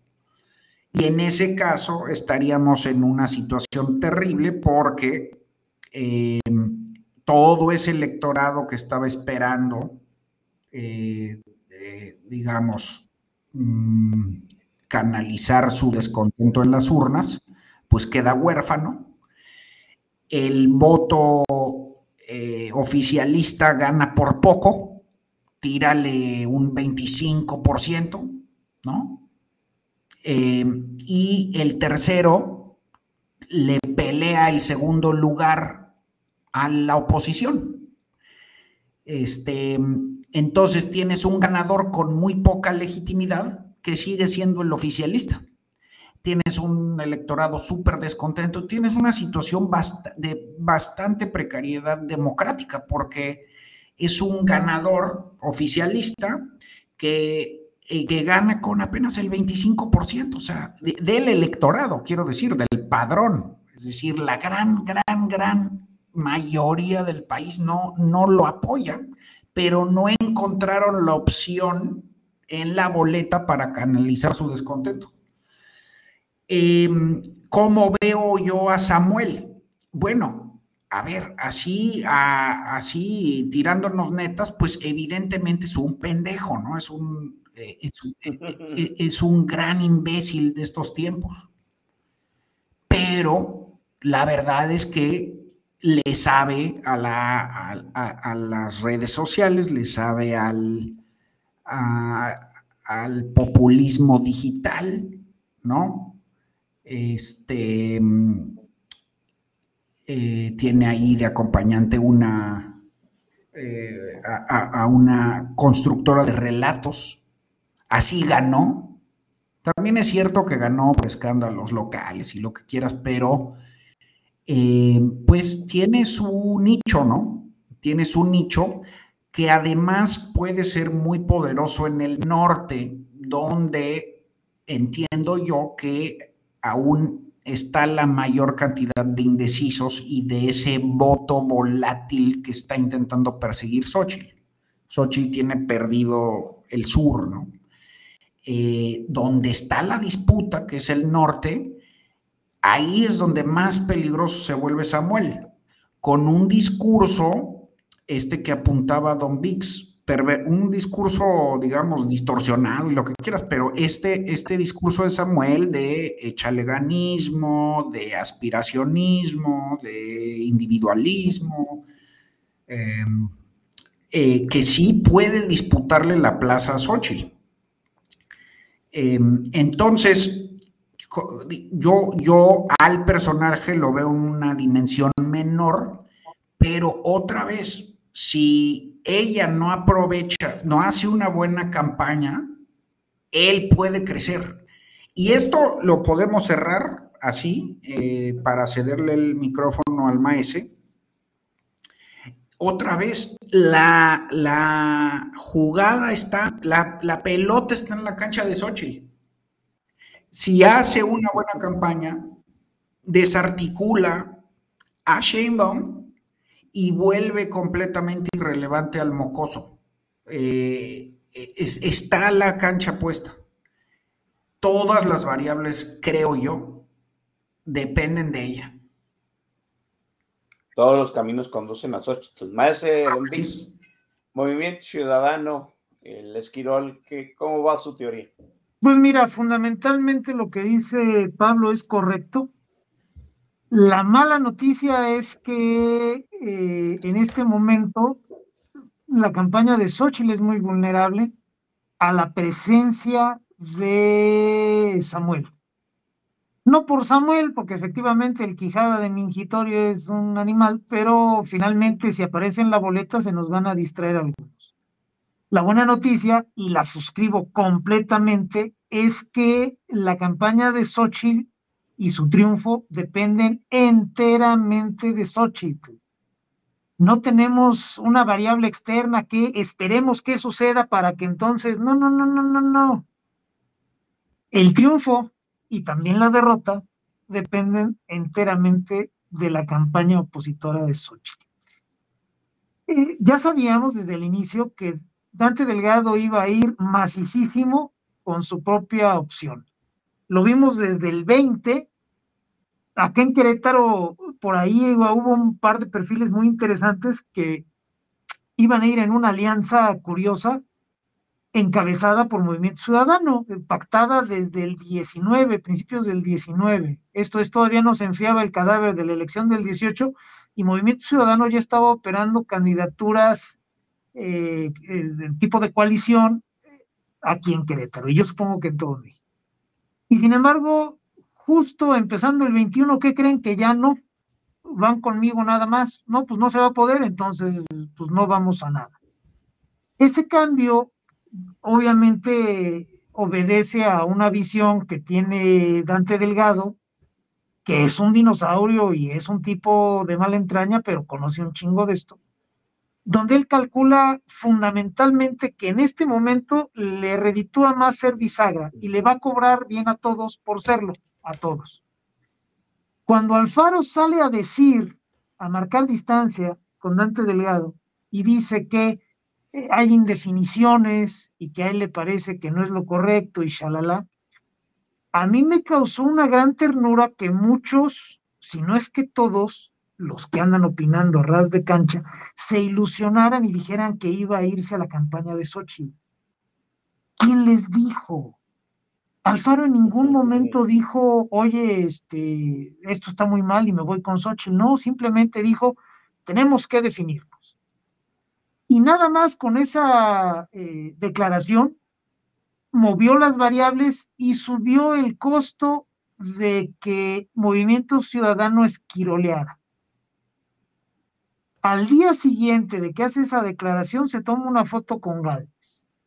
Y al día siguiente se va al tren Maya. Está muy fácil, esos güeyes nunca jugaron realmente una carta de irse a adherir con A o con B. Simple y sencillamente como estaba tan cantado el discurso de Dante Delgado, como que sus bonos habían bajado, ya estaba muy eh, inelástico eh, eh, lo que podía hacer Movimiento Ciudadano. Y sale Alfaro a decir que eso no está bien y que él cree que hay que definirse y que son tiempos de cargarse para algún lado, y sus bonos subieron como la espuma y se vendieron mejor. Acto seguido, mandaron a Samuel. Entonces, bueno, eso ya lo sabíamos. Ahora, yo coincido perfectamente con Pablo en el sentido de que no debería de ser un factor subrayo, no debería de ser un factor eh, de cuidado la irrupción, es un decir, de Samuel García. Si vamos a una elección de tipo referéndum, plebiscitaria, como decía Pablo, donde nada más haya dos opciones, ese pendejo no va a pintar sí le va a garantizar el registro a Dante, eso está clarísimo, eso desde siempre lo han buscado y lo van a conseguir. Pintar en la elección, mm, difícilmente, si existiera un planteamiento que nos hable de una elección entre dos. Recordemos, por ejemplo, eh, eh, la elección eh, de Peña. Yo sé que esa fue entre cuatro, no entre tres pero recordemos a mi querido este, Cuadri. Pues ese cabrón no existió. Lo recordamos porque se andaba sabroseándole de can en el debate y porque se parece a Charlie García. Y, por, su combi. Y por su combi, este, donde llegaba él en no sé qué otro carro y dos calles antes se subía a la pinche combi, y bueno pero fue un güey folclórico, ¿no? Le dio una nota de color, un color medio pinche, pero color a final de cuentas a esa elección y no, no gravitó. En esta elección, Samuel, por su perfil y por lo que pudiera aportar, es menos que Cuadri. El problema es que desde la campaña de Xochitl no están planteando una elección tipo referéndum. Eh, cuando se le dijo que dejara de mencionar a López, entendió que tenía que dejar de mencionar al régimen. Pues no mamemos, así no es. Tu enemigo es Morena. El nombre que sea. ¿Por qué? Porque cuando vas a una elección, la sinergia con las elecciones locales es fundamental. Al Mexica Álvarez le cuesta un huevo votar diferenciado. el Mexica Average, sobre todo ese voto golondrino del que habla Pablo, que no está comprometido, que no está coaccionado, pues tampoco creas tú que es un dechado de análisis, ¿eh? Entra y toma su elección a la urna, todas las boletas por el mismo este, membrete y vámonos a la barbacoa, cabrón, es una realidad. Entonces, Xochitl tendría que tomar como enemigo a Morena. Al mismo tiempo que deja de orbitar el régimen de López, deja de hacerse odiosa ante los ojos de los viejitos que maman la cabecita de algodón. En cambio, va sobre Morena. Ahí debería de ser, ese es el camino de su discurso. ¿Quieres que Morena siga matando? ¿Quieres que Morena siga robando? ¿Quieres que Morena cha cha cha cha cha cha cha? Y a partir de ahí vámonos macizo. Y entonces llegamos a lo que plantea Pablo. Ahora sí nada más hay de dos sopas. El problema con México es que nos maman los productos milagro, las soluciones inmediatas, los ensalmos. Tú entras a una discusión en redes sociales sobre la elección y lo primero que te dicen los matraqueros de Galvez, es que nomás hay de dos sopas. Si eso lo dices desde la campaña de Xochitl, no funciona. Primero porque formalmente es mentira. Hay al menos tres. Y yo creo que se va a quedar en tres porque el güey de la boy band de Toño Berumen no va a jalar las firmas. Pero al menos hay tres. Sí, no, no, mi verás te dio ahora una disculpa, güey. Alguien te embaucó y te echó a volar, pero es otra historia. Sí hay, sí hay de otra. Entonces, si tú desde una de las opciones sales a decir no hay de otra, cuando sí la hay, ya desde ahí quedas vulnerado. El no hay de otra, hay, eh, eh, el nada más hay dos sopas, tiene que ser una conclusión del electorado. Una conclusión muy sencilla. Si tú planteas una enorme diferenciación con el régimen, inevitablemente siembras esa noción en las personas. No más hay de dos sopas, güey, ¿ya te diste cuenta? ¿Qué sucedió en Argentina?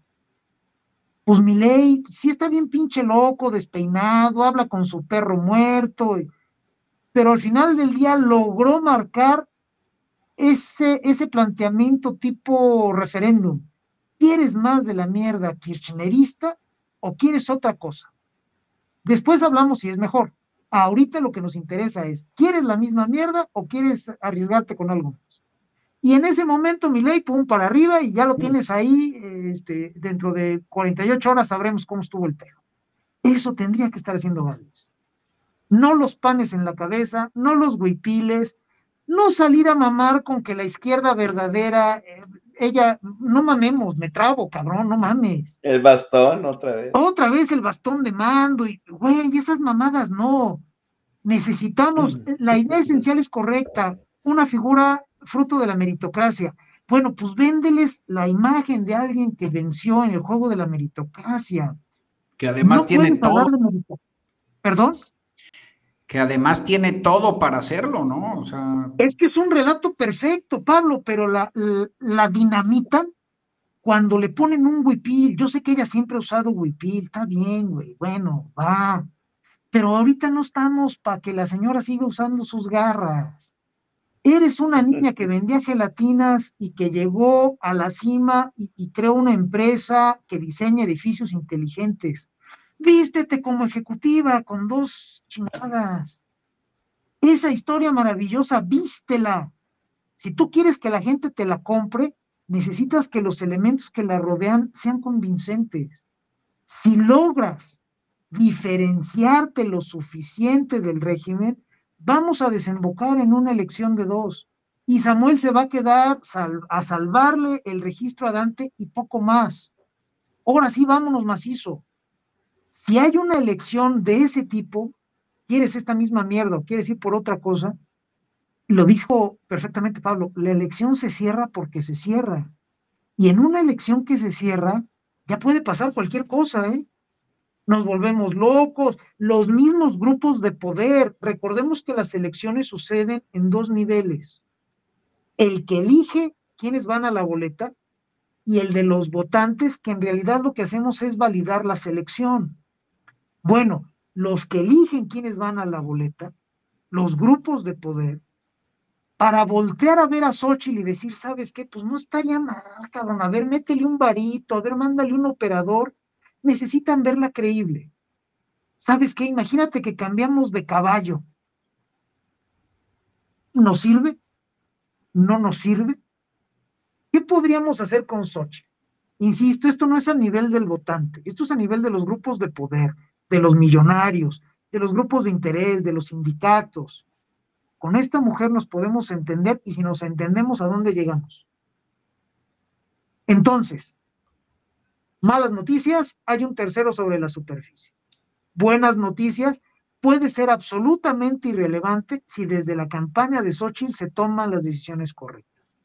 Si, si se endereza un discurso altamente diferenciado, si se hace una campaña de absoluto contraste con inteligencia, no hablar de Singapur, no ponerla a hablar con robots como Anaya, no, no, no, no, cortita y al pie, cosas sencillas. Salud, seguridad, inversión. No hidrógeno verde, no. Ahorita lo que necesitamos es metformina en alapril en el sistema de salud. Ahorita necesitamos que no maten a la gente con total descaro hablar de eso, contrastar. Este gobierno es terriblemente malo. Si la idea es contrastarte de manera ventajosa, la mesa está puesta. La historia personal de Xochitl es perfecta. Ahora nada más hay que decirla sin tantas pendejadas. Y yo creo que podemos tener un muy buen chance, Oscar, Pablo. Malas noticias. Este Xochitl Galvez hasta ahorita la va cruzasolgando. Ah, todo checa. Correcto. Vamos a la siguiente rola más, Don eh, la siguiente rola, eh, ah, pues bueno, pues nada más para que la gente que ah, nos no, no, escucha. A ver, a ver, a ver, momento, fui yo. No, es el turno de Pablo Magluf. Perdón, Magluf. Exactamente, ya decía yo. Pablo. Bueno, eh, siguiendo el tema de la, del segmento anterior, el del caudillo transexenal, eh, vámonos con Every Breath You Take de, de Police, ¿no? De un poco el, el control sobre esta mujer.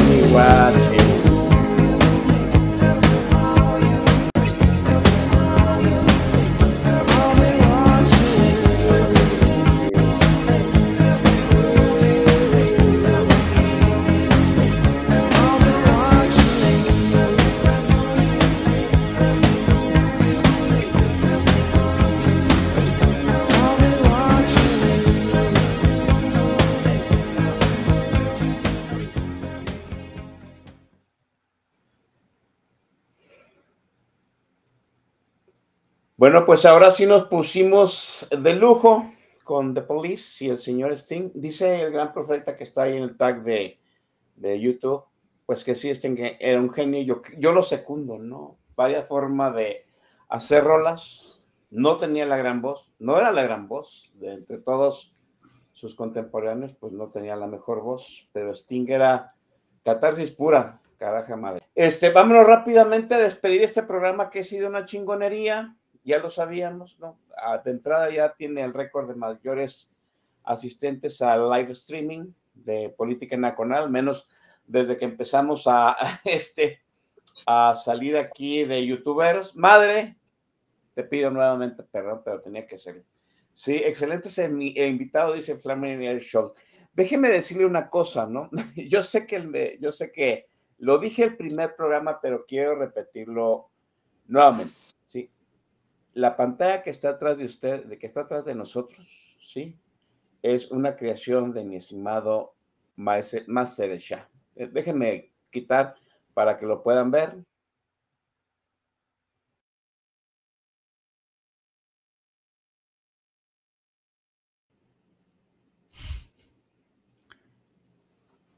Bueno, pues ese, ese es un, yo creo que no lo, lo hizo hace uh, como unos 10 años, ¿no? Y se quedó ahí guardado, ¿no?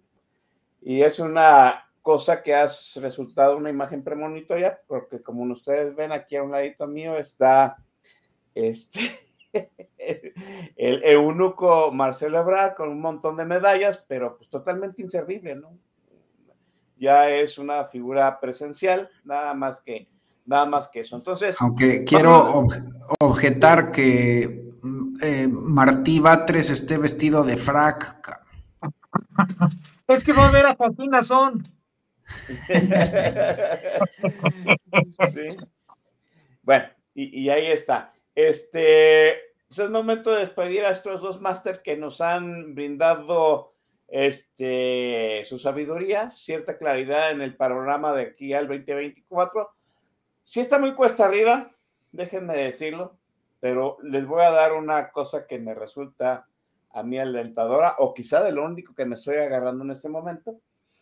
Yo creo que Felipe Calderón la tenía más cuesta arriba, porque no era conocido por nadie, tenía el 7% de intención el voto, ¿sí? Y estaba lejísimos de López Obrador. Y miren, ¿no? Pero Felipe Calderón, podremos decir todo lo que ustedes quieran, pero era un gran conocedor de la idiosincrasia mexicana. ¿Qué fue lo primero que hizo? Diferenciarse y decir que López era un peligro para México. Poner las cosas en una cuestión de o, Felipe Calderón o el, o el, peligro para México, que es, un, es una cuestión ya nada más de dos y sacó al PRI de la ecuación y ya ve cómo no nos fue. No, así hay que hacerlo de nuevo. Maestro Don Vix, este, pues última reflexión, venga de ahí. Agradecerte, Oscar, agradecer a mi querido Pablo y agradecer a toda la gente que nos ha hecho el favor de acompañarnos en esta oportunidad.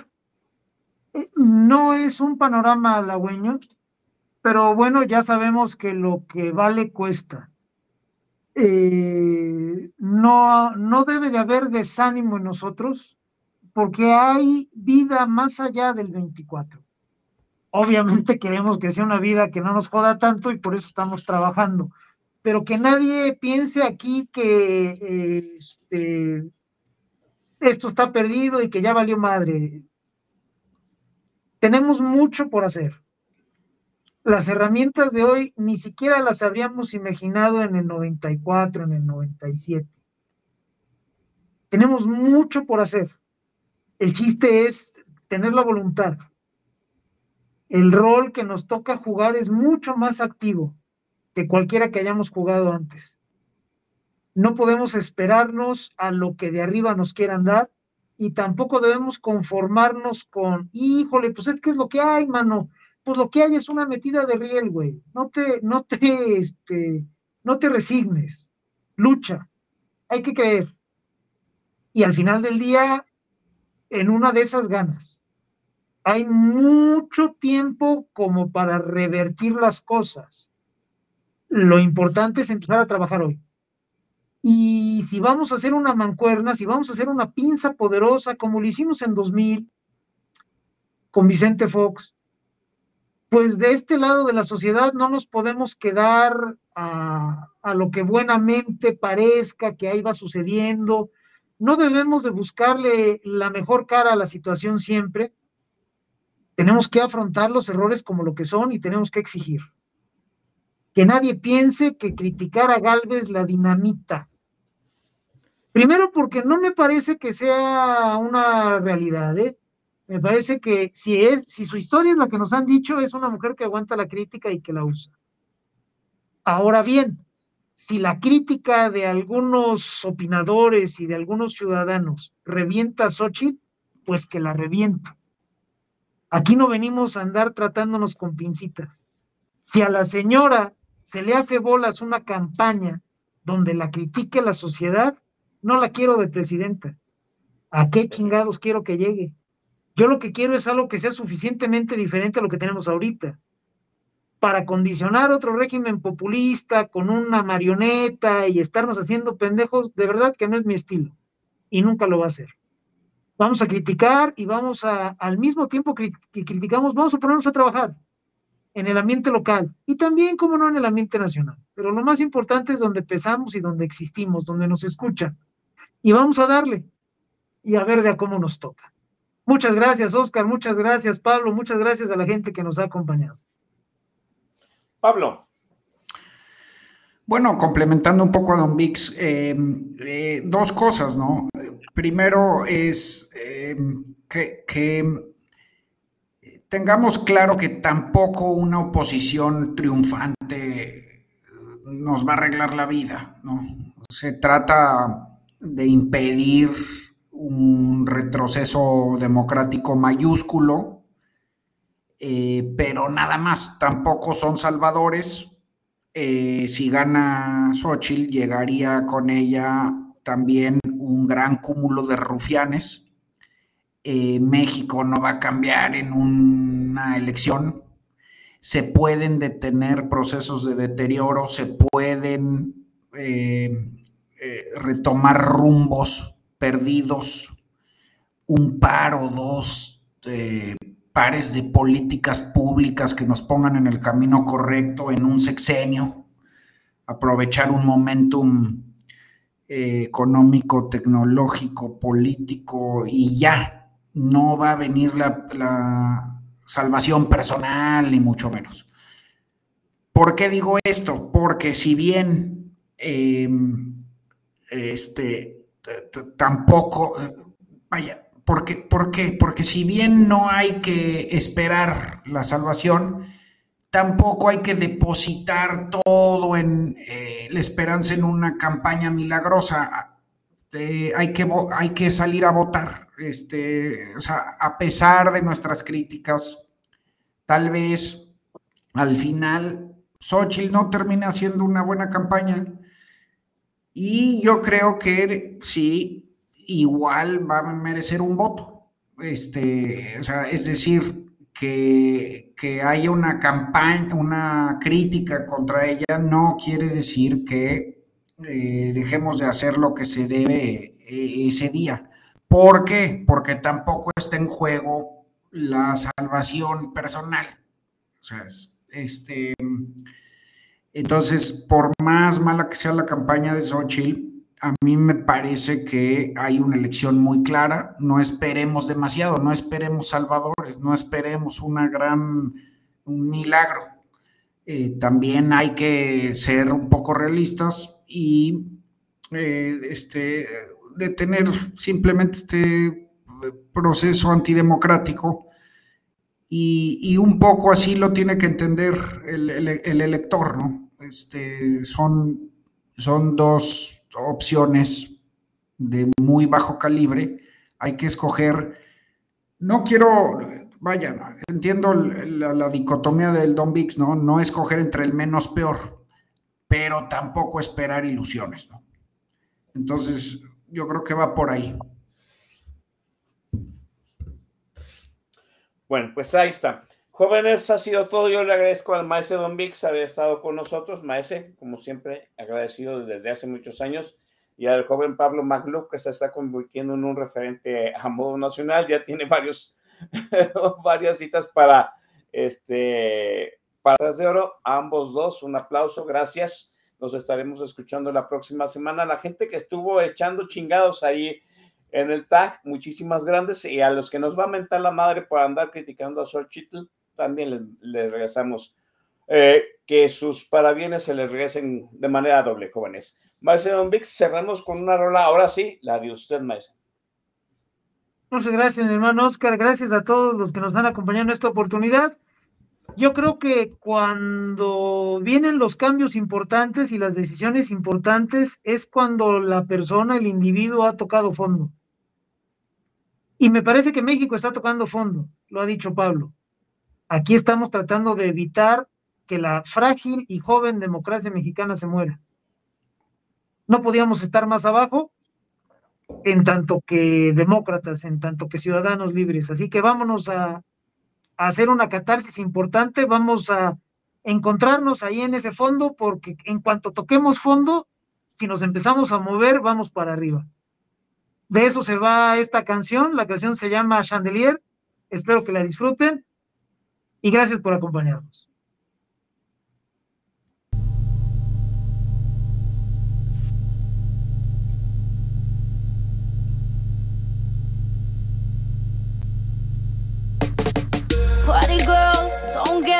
Can't feel anything. When will I learn? I push it down, push it down. I'm the one for a good time call, phone's blowing up. Ring on my doorbell, I feel the love, feel the love. One, two, three, one, two, three, drink. One, two, three, one, two, three, drink. One, two, three, one, two, three, drink. Back till I lose